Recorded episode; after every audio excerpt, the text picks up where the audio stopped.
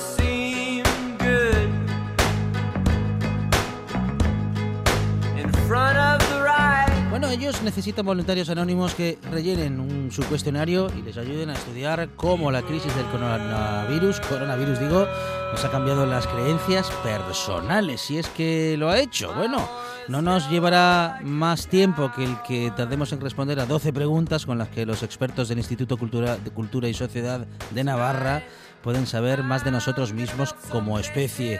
Nos lo cuenta al teléfono Javier Bernácer, uno de los investigadores. Javier, ¿qué tal? Buenas tardes. Hola, buenas tardes, Alejandro. Bueno, nuestras creencias, Javier. ¿Nuestras creencias respecto de qué? Bueno, pues respecto de temas que creemos que pueden ser muy importantes con esta crisis actual, ¿no? Si quieres, pues eh, os cuento un poquito la historia de este proyecto. A ver, a ver. Entonces, bueno, esta, esta investigación es parte de la tesis doctoral de uno de nuestros doctorandos, Eduardo Camina, al que codirijo con, con Frank Well. Y entonces, eh, la idea de la tesis de Eduardo era poner una representación gráfica ¿vale? de las creencias eh, eh, que tenemos nosotros, ¿no? de nuestro sistema de creencias. ¿Qué es esto? Bueno, pues ya desde mitades del siglo XX eh, o por ahí, no sé, se empezó a proponer que todas nuestras creencias forman una red, ¿vale? Están todas ellas están relacionadas. Sí. Pero es curioso que esto nunca se había comprobado eh, empíricamente, ¿vale? nunca se había llevado a la investigación experimental. Y entonces dijimos nosotros, venga, pues vamos a intentarlo. Entonces, ¿cuál es la idea? Eh, bueno, ya digo, lo que hicimos ya eh, hace, hace un par de años. Entonces, la idea es, bueno, vamos a detectar las creencias de la, de la gente, lanzándoles muchas preguntas, 90 preguntas, ¿vale? Y entonces, eh, bueno, eran 90 afirmaciones, entonces pues la, gente, nuestros voluntarios, tienen que decir si están de acuerdo con, con ellas o no están de acuerdo con ellas, ¿vale? Entonces, bueno, pues nosotros detectábamos algunas de ellas como, como creencias, ¿vale? Y entonces luego con una teoría matemática un tanto compleja que no os voy a contar porque yo soy el primero que no tengo ni idea, eh, que se llama teoría de grafos, eh, pues la idea es ver cómo esas creencias se organizan como una red. Para esto Eduardo se fue a la Universidad de Harvard a formarse ahí en esta teoría de, de ¿no? Y entonces pues todo queda como muy bonito, ¿no? Porque tú eres capaz de ver, una vez has detectado esas creencias, eh, puedes ver cómo se establecen en forma de red. Y entonces puedes ver que hay algunas más profundas, ¿vale? hay, hay nodos, digamos, que son centrales, que son las que están estructurando toda la red, y hay otras como menos, menos importantes, más periféricas. ¿no? Entonces, durante la tesis de Eduardo, pues eh, en nuestras reuniones pues nos planteamos, oye, jo, qué, qué bonito sería ver eh, cómo cambia la red cuando pasa un acontecimiento importante, ¿no?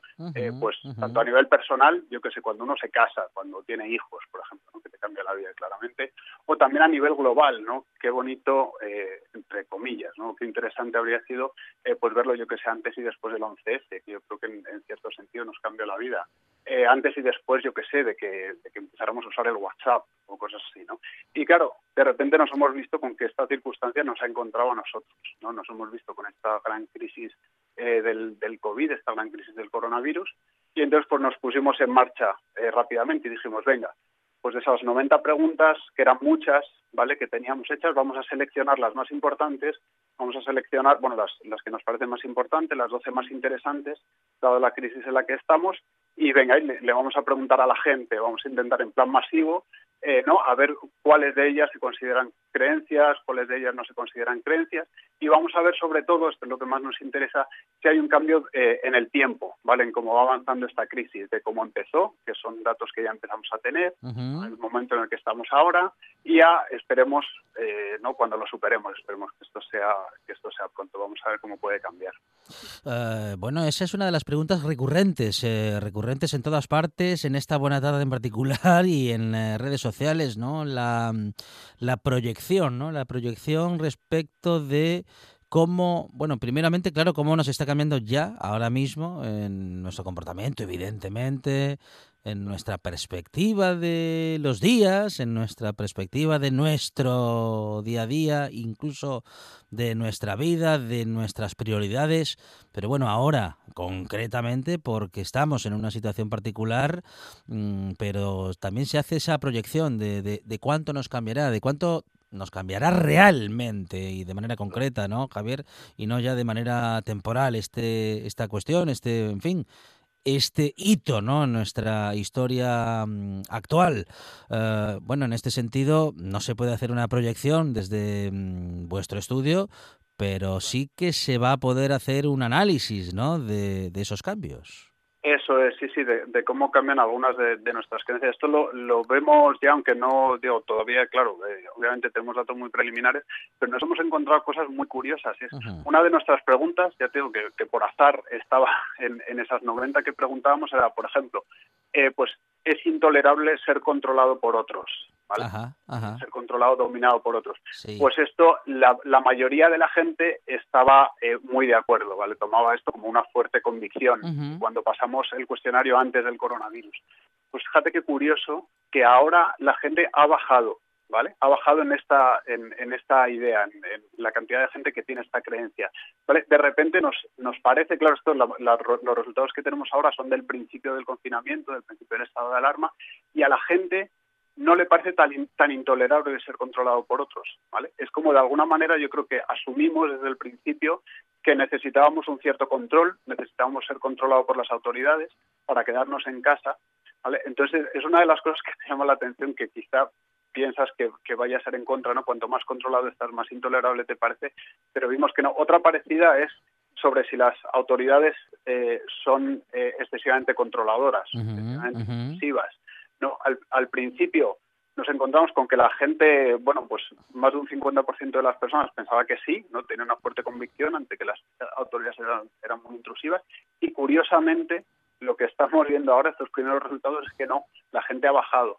¿No? La gente ha bajado en, en, el número de personas, en la proporción de personas que considera esto. O sea, yo creo que esto lo que demuestra es que al principio del confinamiento realmente estamos, estábamos muy mentalizados de que, bueno, de que era lo, lo mejor, era lo más conveniente. Otra muy, perdón, perdón también que te, te, digo, pero también me parece muy curiosa, Uh -huh, otra de uh -huh. las que teníamos, ya te digo, como por azar, Sí. era, eh, eh, pienso que cualquier pequeño fallo puede llevar a una catástrofe, ¿vale? Muy poquita gente creía esto Sí. antes del coronavirus.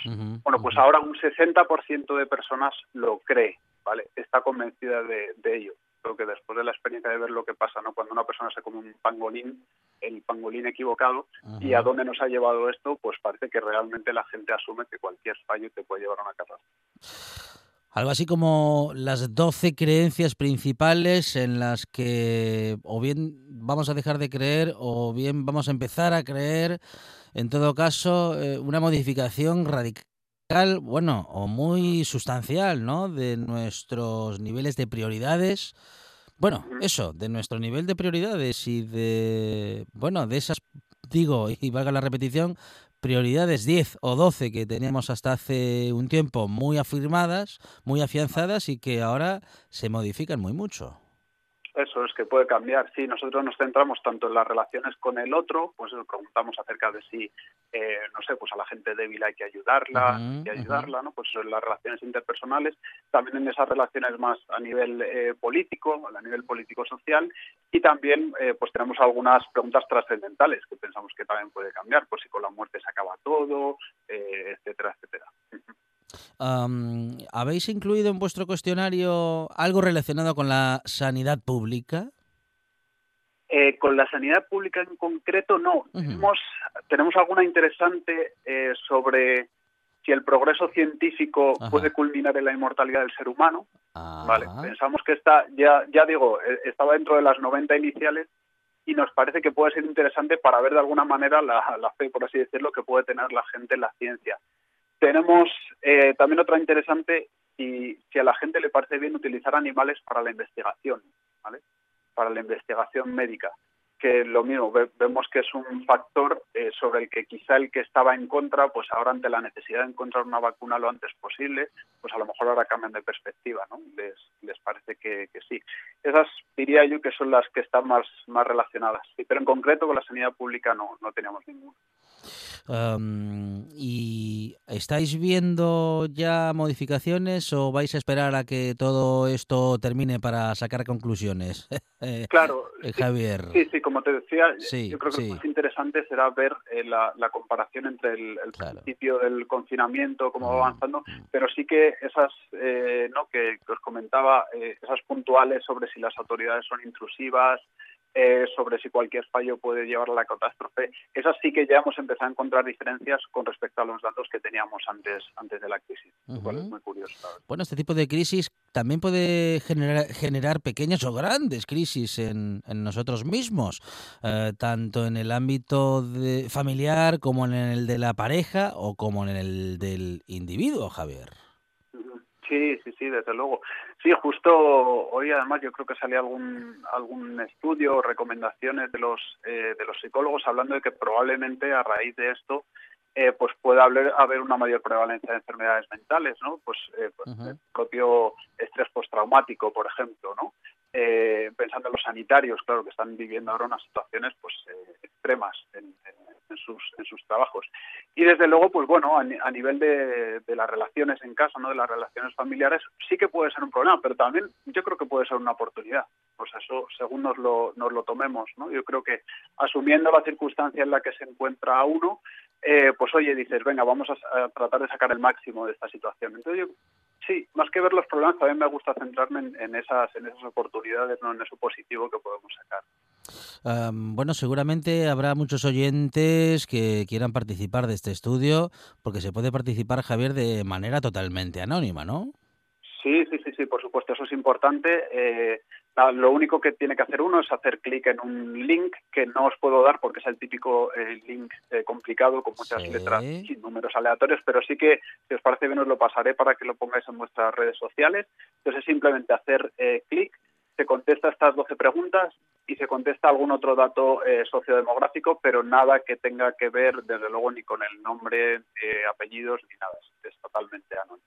Bueno, eh, porque podemos con, eh, con, bueno, respondiendo unas sencillas preguntas, colaborar con esta investigación, Javier, que se estima que puede estar terminada, bueno, seguramente a partir del cierre del, eh, bueno, del quedarnos en casa o no, claro, irá, irá todavía más allá, porque habrá que ver a nuestro regreso a la normalidad, esto puesto con unas comillas muy grandes, claro, ¿qué sucede con nosotros? Porque también habrá que ver, Javier, qué entendemos por normalidad a partir de ahora. Sí, sí, sí. No, yo creo que esto esto va a cambiar. Yo creo que esto sí que va a tener mm. un impacto a, a largo plazo. Yo creo que vamos a volver a una relativa normalidad, ¿vale? Probablemente eh, durante este año, pero sí que es cierto que vamos a cambiar y, yo insisto que probablemente vayamos a cambiar a mejor, o sea, tomar unas eh, ciertas medidas, eh, pues no sé, de, salud, de higiene, que a lo mejor ya teníamos que tener, que a lo mejor ya eran beneficiosas. Pero bueno, yo, yo creo que volveremos un poco a la normalidad en la relación con el otro, probablemente sí, pero bueno, algún impacto dejará en cualquier caso esta, esta crisis que estamos viviendo, porque efectivamente, ¿no? como lo vemos todos, pues es la, es la crisis de nuestras vidas. Sí. Y en cuanto a nuestro estudio, pues efectivamente esperamos recopilar datos de cuando termine el confinamiento, pero es algo que podremos seguir repitiendo con los meses eh, y, así también podremos ver de alguna manera si volvemos a lo que consideramos una, normalidad o una línea base en estas dos preguntas que, que teníamos. Porque sin ir más lejos, Javier, a ver quién coge el periódico en el bar.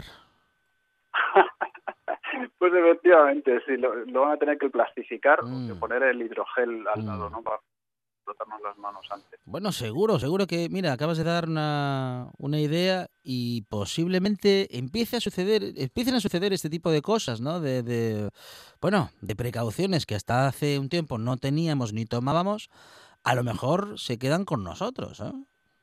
Seguro, y a lo mejor tienen sentido, a lo mejor ya tenían sentido antes, por eso decía igual tomar medidas de, higiene que antes pues no sé, dábamos por hecho, no pensábamos en, en ello, y a lo mejor ahora empezamos ya a tomar, ¿no? Lo adquirimos de alguna manera como un hábito positivo, y bueno, pues eso también nos, nos hace librarnos de otras enfermedades.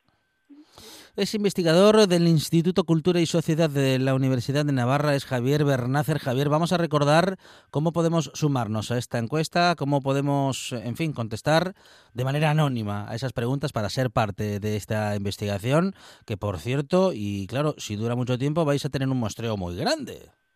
Sí, sí, sí. Bueno, de momento ya tenemos unas 1.200 personas aquí en España hemos intentado mover también el cuestionario por otros países y desde luego pues esto el, éxito eh, que es aumentar en el conocimiento solo puede venir de que participe el mayor número de personas eso es eso es. Y entonces eh, bueno la, gente puede ir a mi Twitter a mi cuenta de Twitter que es jbernacer y, también como digo pues yo si os parece os mandaré el, el link para que lo difundáis en vuestras redes sociales es Javier Bernácer, como decimos, investigador del Instituto Cultura y Sociedad de la Universidad de Navarra. Javier, interesante iniciativa que queríamos contar en esta buena tarde. Muchísimas gracias, un saludo. Gracias, gracias adiós.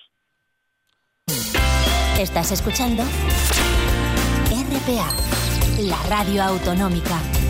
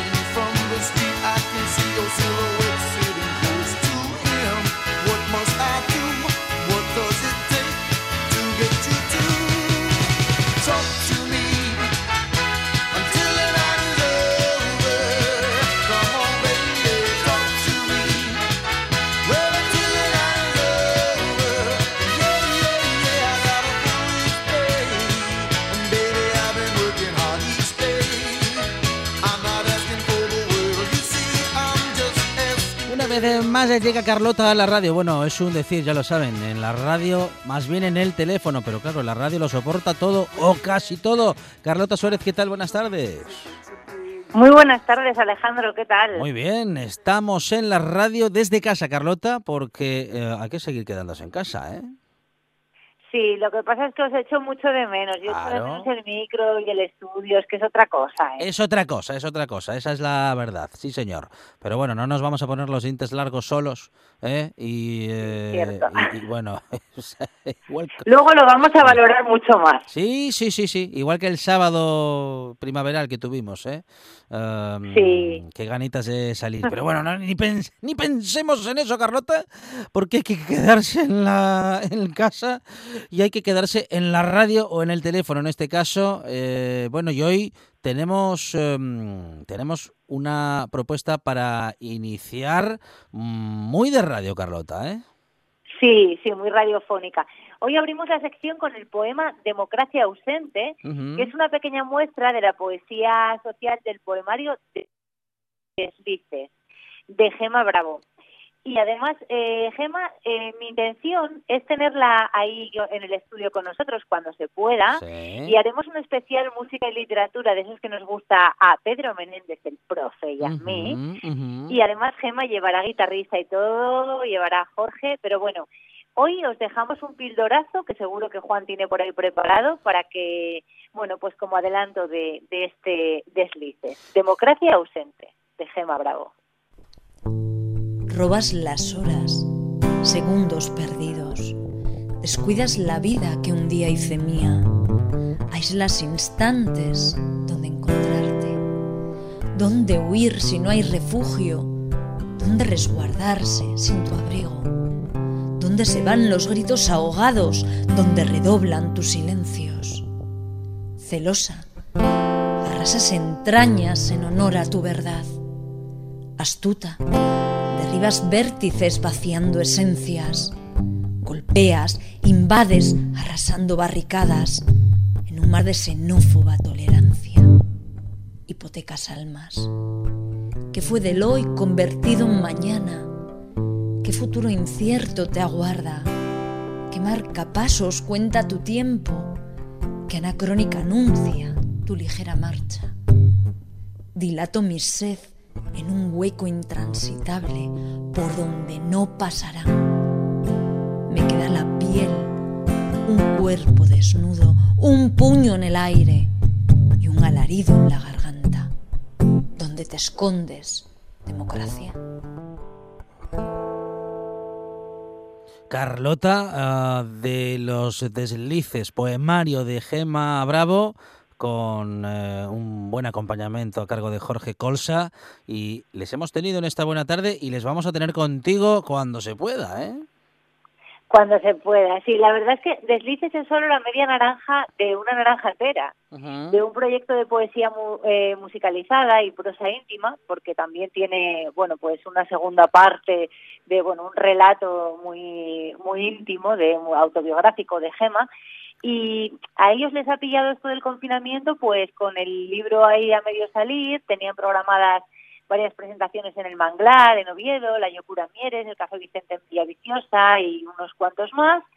Y, bueno, el proyecto es precioso y mientras se pueda, no lo podamos eh, disfrutar en directo, sí que se puede eh, disfrutar en las redes sociales, que sabéis que están siendo todo un entretenimiento en esta cuarentena, así que animo a todo el mundo pues a que le eche un ojo.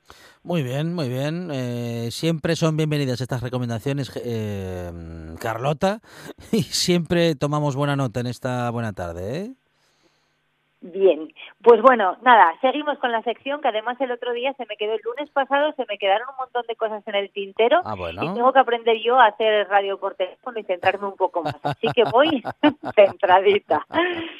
A ver, de la red a la radio. Sí. Quería hablar de alguna cosa que estuve viendo en las redes sociales y, y bueno, pues que me gustó especialmente y, Ajá. o que tengo que, que especial, bueno, que, que hacer o a lo que quiero hacer referencia, porque el que nos deje Aute, el que nos haya dejado Luis Eduardo Aute, no es algo, no es plato de gusto, no es algo que me haya hecho especial ilusión, pero eh, bueno, sí quiero hacer referencia a ello y sí quiero animar a todo el mundo a echarle un vistazo, una oreja y un ojo pues a esos 35 trabajos discográficos, poemarios, pelis, exposiciones individuales y un montón de cosas que en sus 76 años este poeta, cineasta, músico, pintor y hombre del Renacimiento nos dejó como legado. Bueno, una, una pena muy grande, ¿no? Porque ha sido banda sonora de muchos, de- para muchos de nosotros y sobre todo un escritor y un poeta enorme. Sí, la verdad es que es un cronopio de esos que no se olvidan, ¿eh? Aute. De hecho, fíjate, yo hoy estaba haciendo yoga por eh, ahora por la tarde, que ya recuperé otra vez el, el tema de, de hacer yoga diario. Y tú sabes que a primera, al principio eh, a- de una sesión de yoga haces como una pequeña meditación Ajá. en la que tienes como que centrarte en la respiración o en un mantra o en algo para que la mente no se te vaya por los cerros de Úbeda, como rescatábamos hace poco esa expresión. Y no, de- no podía dejar de pensar en Aute. Y en un libro que tenía yo en la biblioteca y no sabía dónde carajo había metido y lo encontré. Así que bueno, eh, se llama, lo tengo por lo tengo por aquí y además eh, mi intención era eh, haberos leído un poema, pero me lo voy a llevar para cuando me lo pueda, para cuando lo podamos disfrutar en el estudio. Es No hay quinto animalo, citado por Ciruela. Y no estaría mal que, bueno, pues si tenéis oportunidad vayáis a la biblioteca y lo busquéis, porque yo creo que ya está descatalogado. Y, y bueno, tiene poemas maravillosos de Aute y algún dibujito también. Qué bueno, qué bueno. Mm, Bueno, digo, qué triste haberle perdido, pero claro, qué bueno todo lo que nos ha dejado. Decías tú en redes sociales, justamente en esos días, eh, a, amarga pérdida y dulce legado o algo parecido. Sí, es que es cierto. La verdad es que, bueno, cuando, cuando alguien nos deja de esta manera, pero eh, pues eso, es un gran autor y escultor, cineasta, es que, bueno, es un gran autor, porque en realidad eh, un autor no solamente es de, de poemas o de novelas, eh, no solamente escribe, ¿no? También esculpe, también crea, vamos, un gran creador, pues te, no se va del todo. Mm, eh, Puedes disfrutarlo, vamos, es que nos deja, pues eso, un, un dulce legado. Y ya te digo que es que yo hoy no podía dejar de pensar en. Ujú. Me, vamos, es que tenía la mente todo el rato ahí y es que es una persona como que, como bien dices, mm, eh, forma parte de nuestras vidas y de nuestra, pero además de muchas generaciones, porque eh, también la generación de mis padres vivió con Aute, yo también, gente más joven que yo también. Entonces, bueno, es Aute no se, no se va del todo, nunca, nunca se irá. Así es. eh, Y bueno. a escuchar a mucho Aute, bueno, como hacíamos antes, pero ahora con incluso con más ganas, ¿eh? Sí, ahora con más ganas y además, bueno, muchos que a lo mejor lo habían olvidado, aunque es difícil de olvidar, pero a lo mejor lo típico, que tienes un montón de cosas que escuchar y te pones, eh, pues eso, como yo con los libros en la montonera, lo mismo pasan con los discos, pues, eh, bueno, Aute mm, por H o por B salió, pues fue protagonista de este fin de semana y seguro que muchos se acordaron y, y volvieron a poner sus temas. 35 trabajos discográficos, 15 poemarios, 10 películas y 30 exposiciones individuales. Casi nada. Entre otras cosas, porque tú sabes que, bueno, luego participo con muchos artistas en esas posiciones individuales, pero colectivas, pues imagínate. Todas las, todos los trabajos que ha hecho con otros artistas son, pues muchos, muchísimos. Claro que sí. Bueno, pues eh, de Aute nos vamos o nos quedamos dónde, Carlota? Bueno, pues eh, la- una cosa que me gustó, una noticia que me gustó especialmente, y es que en IFEMA, que sabemos que hay un hospital enorme, con un montón de gente, unos más malitos y otros un poquito menos, Sí. eh, por culpa de este coronavirus eh, maldito, pues surgió una iniciativa que es la biblioteca Resistiré, una biblioteca que está que la llevan voluntarios. Fue una idea de dos enfermeras del 112, del Suma 112, y está recibiendo un montón de donaciones de libros. Entonces, para hacer más llevadera, tú sabes que al principio de toda esta eh, pandemia fue un poco lioso, entonces no podías llevarte, eh, a muchos hospitales no te podías llevar objetos personales, eh, no te podías llevar pues un libro, mm, incluso las gafas, por ejemplo, las gafas de ver. Eh, entonces esta biblioteca está, está muy bien pensada, piensa en todos. Y es que a estas dos enfermeras se les ocurrió pedir donaciones de libros, eh, unos cuantos voluntarios del hospital de IFEMA están gestionándolos, entonces ellos se desplazan al domicilio del que dona los libros, de la persona que dona los libros, eh, los dejan en el ascensor para que puedan recogerlos, los desinfecta, los clasifica y se encarga incluso, están esperando, fíjate, donaciones eh, del Colegio de Ópticos de Madrid de gafas de verde cerca. Ujú, ujú, Por lo que os estaba diciendo, porque hay mucha gente que no pudo llevar sus gafas y, y no ve. Claro. Pero tú imagínate el tiempo, ya el tiempo en casa a nosotros se nos hace eterno. Y pues imagínate esas personas que a lo mejor están un poquito eh, enfermas, pero no los, vamos, eh, pueden centrarse en una lectura, porque bueno, los hay que desgraciadamente están tan sedados que no les sirve de nada un libro. Pero cuando un libro sirve, pues es una ventana enorme a la que asomarse. Así y, es. y bueno, esta biblioteca está dando aire a mucha gente, seguro. Pues seguro que sí. Ah, los libros tan necesarios en esto, bueno, eh, iba a decir en estos tiempos, los libros tan necesarios siempre y en estos tiempos sí. más aún si cabe, Carlota. Sí, y por favor, que no nos olvidemos de, de todo lo que está haciendo el mundo de la cultura. Eh, yo sé que hay muchos sectores que van a estar muy pachuchillos después de, de todo esto, pero el mundo de la cultura nos está haciendo más agradable la cuarentena, que no se nos olvide cuando todo esto pase. Sí, eso es verdad. Hay que reconocer, eh, no solamente ahora, sino que después también, eh, el esfuerzo de todos aquellos que están ahora haciendo, bueno, pues eh, todo lo que pueden e incluso lo imposible, eh, para que todo esto funcione y para que podamos seguir adelante, Carlota. Y nos damos cuenta de la importancia que tiene pues una buena película, una buena serie de televisión, un buen libro, eh, pues un- un- incluso una clase de yoga por internet, vamos, que, que bueno, hay que tenerlo en cuenta para ahora es todo gratuito, pero cuando termine todo esto, pues todos los sectores van a tener que salir adelante, que lo tengamos en cuenta. Eso es. Bueno, eh, ¿y con qué otra cosita vamos, Carlota? Bueno, me pongo un poco criticona. Ah, sí. Mira, sí, hoy eh, escuché en las noticias, seguro que vosotros también y lo habéis dado en la radio, que un 23,3% del tiempo libre en esta cuarentena Sí. lo estamos dedicando a la lectura. Somos un poco mentirosillos con esto de las con esto de las encuestas aquí en, en esta piel de toro nuestra. Porque esto eh, ocupaba las- esto era curiosamente la segunda ocupación después de limpiar y ordenar la casa.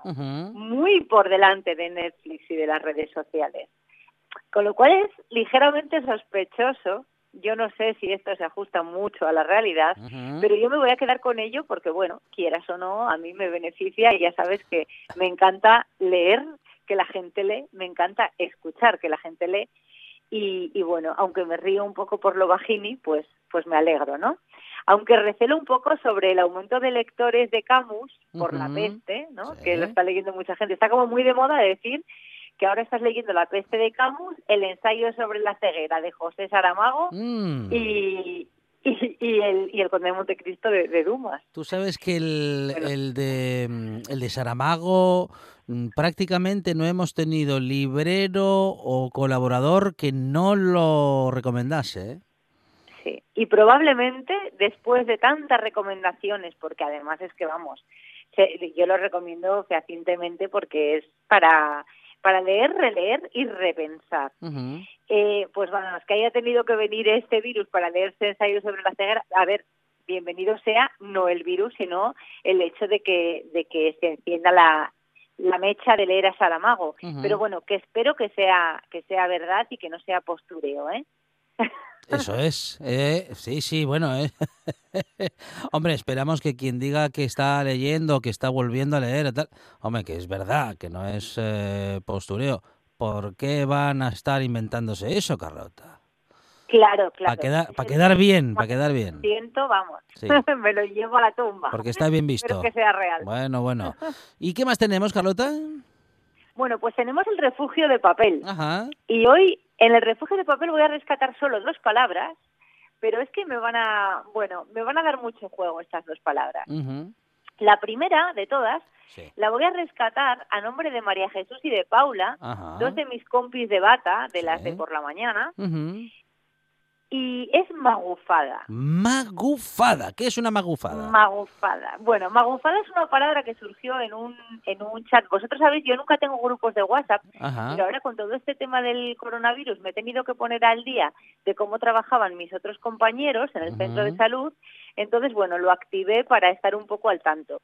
Y surgió esta palabreja, magufada. Sí. Y claro, por su construcción habréis supuesto que no está aceptada por la RAE. Ujú.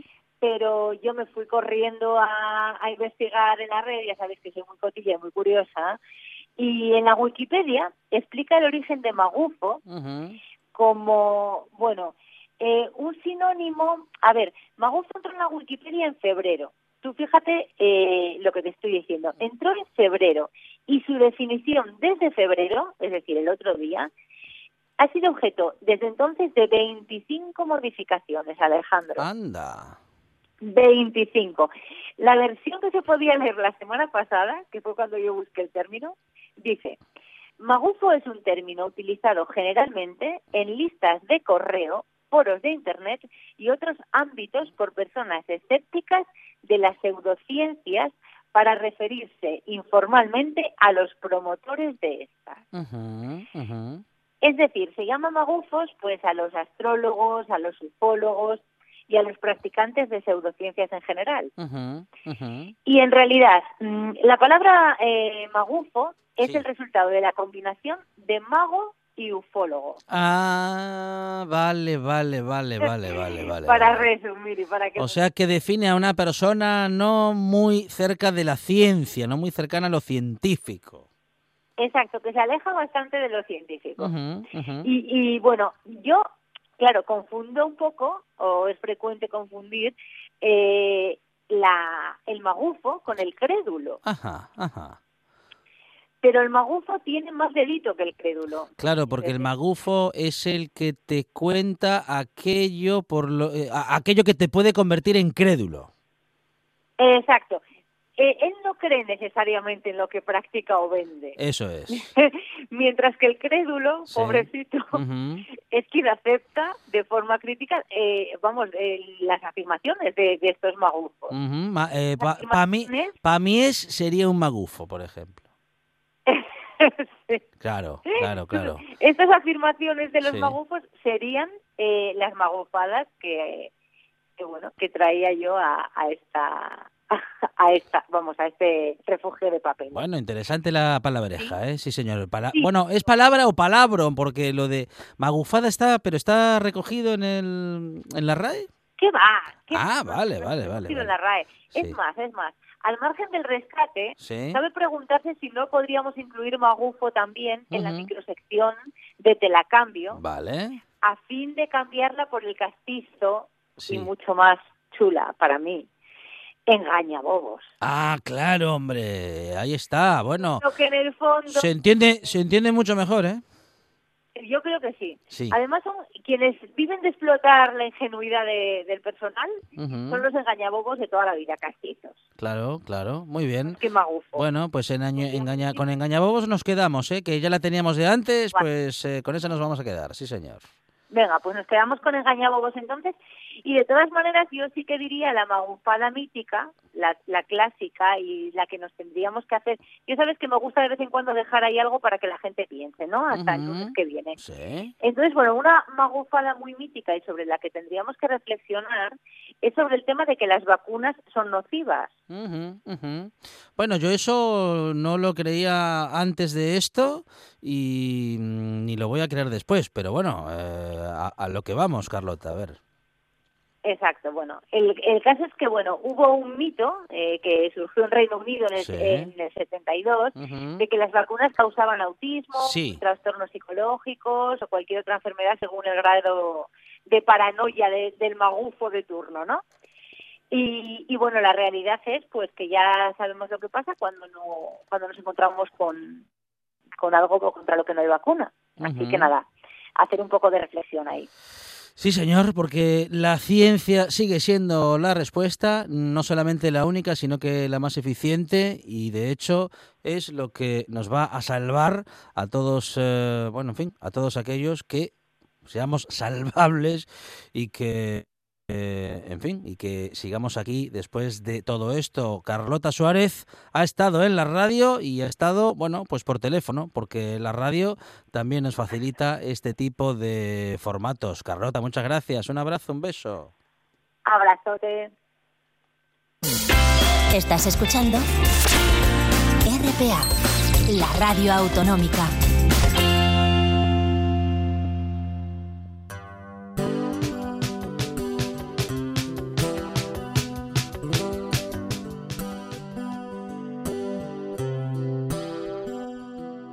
La hora fue sin duda lo que me hizo subir al ver aún encendida la luz en la ventana de David.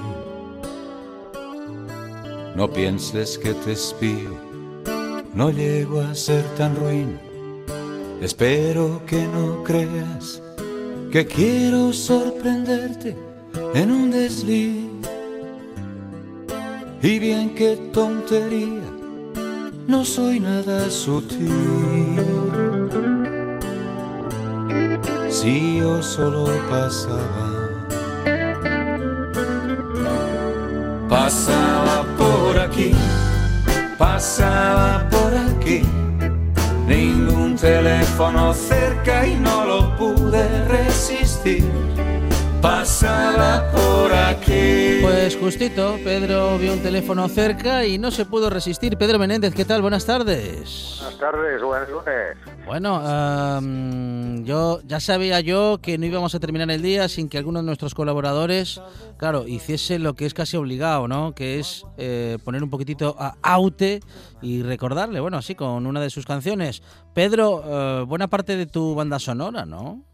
Sí, señor, sí, señor. Yo, Aute, Aute es mi juventud. O sea, yo le- leía el otro día, estaba escuchando ahora también a Carlota, como nos comunicamos por ese invento, gran invento también de las redes sociales. A veces lo criticamos y es criticable y hay muchas cosas que son criticables, pero también tenemos que confesar que qué suerte hemos tenido de estar en una época así con teléfonos que nos permiten en este momento estar comunicándonos y con las redes sociales. A veces las usamos para darnos puñetazos. Bueno, bien, ¿no? No, bien, no, pero vamos, quiero decir que, que no siempre es así, ¿no? Y yo creo que es una suerte. Eh, Aute eh, leía un día de estos en uno de los, uno de los comentarios, no sé si de, de- alguna amiga de Carlota, alguna cosa de esas precisamente, que decía que eh, la mención la hacía a su padre, que a su padre le gustaba Aute. Y, y yo quedé así un poco como diciendo, igual a los jóvenes es que ya no saben ni quién es. Am, No lo sé. ajá. Es una pregunta que me hago, un poco me asusta. Casi prefiero no saber la respuesta. Los muy jóvenes, muy jóvenes. Pero si hay jóvenes escuchándonos y dicen, ah, eso es un rollo así como tristón que escuchaba mi madre o mi padre, yo les aconsejo que un día escuchen, no que oigan, que escuchen a Aute. Solo eso sí, corren un riesgo. A ver. Que si escuchan a Aute, Sí. luego hay cosas que les gustan ahora que a lo mejor ya no les vuelven a gustar. Ah, y eso puede, puede, puede pasar, pero es parte de la evolución, Pedro. Ya, ya, ya, pero depende a qué edad, uno lo entiende, no entiende. Cuando uno es muy joven a veces no entiende esas cosas, ¿no? Bueno, hombre, eh, Aute, Serrat, eh, eh, el tango, el fado, incluso el pasodoble, para todo hay un momento. A lo mejor hay que esperar a cumplir algunos años más. Es como lo de la tónica, ¿no? Que para la tónica también hay un momento. Claro, claro. A uno le gusta. a Sí, que, la tónica. que suele ser después de los 40 y. Exactamente, cosas de, cosas de esas. Entonces, pero bueno, ahí está, ¿no? Aute eh, lo estaba comentando ahora hace nada, cinco minutos, Carlota, ¿verdad? Es que era tan grande, y lo estabas comentando tú también, que es que era un hombre renacentista. Es un topicazo decirlo de él, pero es que es verdad, era un creador, no, no es solo un cantante y ya decimos, ya está. Tanto, eh, eh, sabéis eh, que soy un buf, no sé cómo llamarlo, admirador o más que de, de Cohen, ¿no? Pero con toda la grandeza de Cohen, que la tiene muchísima, eh, hizo menos cosas que Aute, para entendernos. Ajá. No sé si mejores o peores, porque no me gusta calificar al, al mundo cultural como si fueran deportistas, ¿no? Número uno, número dos, eso queda para el deporte, no para el mundo cultural. Pero es que Aute pintaba, hacía cine, o sea, tipo hacía de todo, le dio tiempo a hacer de todo en una, en una vida, ¿no? Y escribía también, y como poeta. Y entonces sus letras, claro, el problema es que si te acostumbras a las letras de Aute, eh, como ya alguna vez ya hicimos especiales dedicados a letras de cantantes, Sí. Eh, hay, hay cantantes contemporáneos que como te acostumbras a las letras de Aute se, se te caen de las manos luego y dices esto cómo puede ser es que, iba- es que iba tan mal pero bueno es, es- es así no entonces buen momento yo creo que es buen momento para para reescuchar o para escuchar por primera vez a Aute. Me parece que, que merece merece la pena ¿no?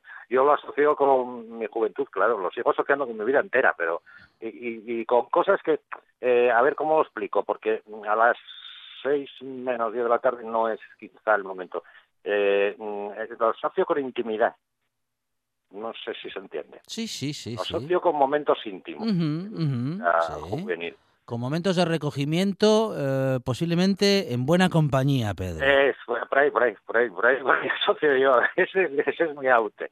La, la música de, de, de fondo. Eh, creo que es altamente recomendable para muchas cosas.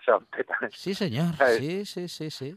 También A- para eh, algunos lo hemos incluso podido comprobar, eh, Pedro. Claro, por eso. Sí, sí, sí, sí. Sabemos, que- porque lo hemos comprobado, aconsejamos a los que no han comprobado que, que estos días son buenos en el confinamiento para, para un intento, ¿verdad? Pues sí, mm, bueno, aunque sea un intento, eh, bueno, puede estar bien, puede estar bien, sí. bueno, sí, pero sí. ese, ese en realidad no es el tema de hoy, pero bueno, pasó ya, ya que estamos con ello. Hoy es que, es que nos, nos, nos persigue, entonces no, no me queda más remedio que traer otra vez a una ya amiga nuestra, ya estuvo dos veces en el estudio, Ujú. y que es Carolina Sarmiento. Eh, que no es que venga hoy con nosotros, porque No. no, la vamos a escuchar a ella, Ajá. vamos a escuchar algo de ella. Ajá. Carolina estuvo en el año 2019 presentándonos un libro de poemas, Sí. y Kiru, y hace nada, hace mm, tres meses, eh, bueno, ahora no sé, porque ya perdí la noción del tiempo, estamos en abril, sí, hace tres meses. Este año, eh, vino a presentarnos un libro de cuentos, su primer libro de cuentos titulado Animales Suplicantes Ujú. Eh, que algún oyente lo recordará. Estuvo con nosotros en el estudio y estuvimos charlando de muchas cosas. Carolina es periodista, bueno, es periodista ahora, sí, lo es, vamos, pero ahora se dedica eh, casi, no, sin casi, se dedica en exclusiva a la, escritura, ¿no? Y, y de estas cosas que tiene la vida, porque bueno, son casualidades, de repente eh, un amigo suyo, siempre decimos lo, lo agradable que es escuchar un cuento bien contado, ¿verdad? Y un amigo de Carolina, que no quiere darse protagonismo a sí mismo, que, Sí. no, que no digamos nada de él, que, bueno, pues yo lo, lo único que voy a decir de él es que se llama David G. Ferrero, Sí. que en realidad es ilustrador. Ajá, Su profesión, su profesión es ilustrador, no Sí. se dedica ni a la locución ni a la, ni a la literatura.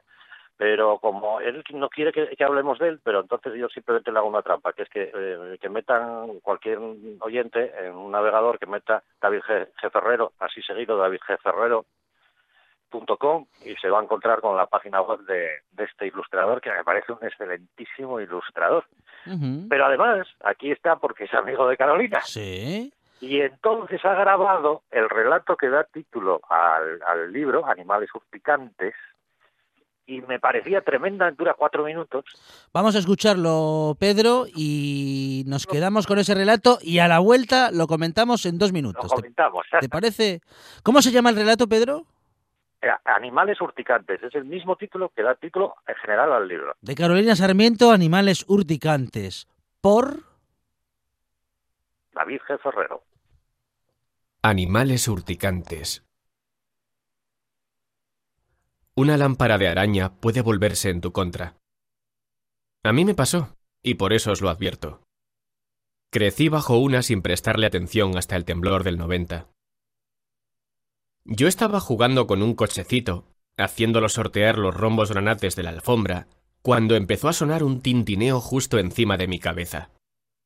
Alcé la vista y vi aquellos cristales afilados bailando sobre mí. Desde entonces evité pasar por debajo de la lámpara, y siempre que podía le echaban cara a mi madre que tuviéramos en casa aquella arma asesina que solo servía para que ella lo limpiara. En una ocasión, al decirle esto, ella fue a por la escalera, me ordenó que descolgara la lámpara, y cuando la sostenía, incómoda en brazos, me dijo Castigada a limpiarla, piedra a piedra, para que sepas el dinero y el sacrificio que a tu abuela le costó hacerse con esta lámpara. La mayoría de las piedras estaban romas y se sostenían por unas cadenillas frágiles y torcidas. Además de desempolvarlas, tuve que pegar y reponer las piezas más deterioradas. La tarea fue revisada con rigor y descubrí en mi madre a una detective sagaz, capaz de detectar los ínfimos lugares por los que yo no había pasado la bayeta. Ahora intento bajar la lámpara, pero no es tan fácil porque no me obligan. Soy yo la que debe subirse a una escalera y desengancharla de la casa de mi madre. Mi hijo dice que es una horterada, y aunque yo la odie y cada vez que la vea recuerde el terrible castigo de la limpieza, resuena y ruge el tiene mucho valor que mi madre taladró en algún lugar sensible de mi memoria. Podría esperar a que otro temblor la sentencie y decida por mí. Podría alquilar el piso de mi madre y todos sus muebles a un anticuario, y olvidarme de esta limpieza que me hace llorar por las esquinas. También podría castigar a mi hijo a contar y limpiar las piedras de la lámpara la próxima vez que se muestre impertinente. Podría abrazarla cuando el viento parezca que va a destruirla. Finalmente la he transportado hasta nuestra vivienda. Tintinea sobre mi cabeza, babeando una luz y un ruido tenues, como solo las cosas que una vez odiamos logran. Ojalá se convirtiera en agua, pienso mientras la observo. Los objetos que heredamos deberían ser líquidos, y que su recuerdo sea apenas el gusto de un pequeño trago. Dejaría correr por mi garganta sus piedras de cristal. Así digeriría mejor las cajas de cartón, en las que con un rotulador rojo he escrito ropa, fotos, vajilla, lámparas. Un día más, mi hijo llega del instituto con esa desafección adolescente que le hace tirar la mochila en el pasillo y preguntar qué hay de comer. Al encontrarme sentada en el sofá, mirando la lámpara, me grita que es como si me hubiera transformado desde que entrara ese bicho en casa, y me recuerda lo horrible que es y lo poco que pega con el resto del salón. Yo le recuerdo lo que su abuela valoraba esa lámpara, y lo que su madre se esforzó para que ninguna de las piedras se rompiera en el traslado. Él me responde que solo es una lámpara. Una maldita lámpara, insiste elevando la voz. Yo me pongo en pie y le recorro de nuevo desde abajo, y al regresar de los últimos días enfermos e indefensos de mi madre, clavo la autoridad en mi hijo. Vea por la escalera, vas a aprender lo que cuestan las cosas. Tal vez me faltó convicción en la voz. Mi orden era falsa, buscaba un revivir, así que él, listo como era, aprovechó mi inseguridad para demostrarme lo harto que estaba de aquel drama de la lámpara. Salió del salón con un portazo. Una violenta ráfaga de aire me azotó la cara y la tontería, justo antes de recibir la lluvia de cristales. Cayeron sobre mi cabeza, hombros y brazos como hojas con nieve, sin dolor. Mi hijo ha aparecido con un recogedor y una escoba, y con la cabeza baja. Me rodea un charco luminoso que cruje bajo mis pies. Un charco luminoso o una araña muerta. Qué buen relato, Pedro Menéndez. Eh, lo, co- lo conocíamos, bueno, lo conocía yo porque lo, lo había tenido, bueno, ya tuve el libro en mis manos, es fantástico, pero qué, qué final entre, entre abierto, eh, entre, bueno, no sé, no sé, me, me encanta, me encanta este relato. Es, eh, estos días de confinamiento, Mm. gente haciendo limpieza general en su casa, cuidado con las lámparas de araña. Cuidado, cuidadín, cuidadín. Cobran vida propia, pueden cobrar vida. Sobre todo si tienen cristal, si son de cristales. Si son de, si son de cristales, claro. Yo, ya aprovechando, eh, ¿por qué no hacemos una propuesta? Eh, un, un día hablamos de, de- de Juan Mayorga, que aunque se dedica al teatro, eh, tiene que tenía una cosa preciosa, que él dice que se acostumbró a la lectura porque su padre leía en voz alta. Ajá. ¿Por qué los padres y madres que estos días tienen ahí a los rapacinos, verdad? Sin clase, estamos de vacaciones, leen en voz alta. Ahí está. O a los niños de 3 años, a los de 15 también, porque no les leen algo estos días en voz alta. Bueno, es una buena y nueva propuesta que nos acerca Pedro Menéndez, claro, fanático como es de la lectura.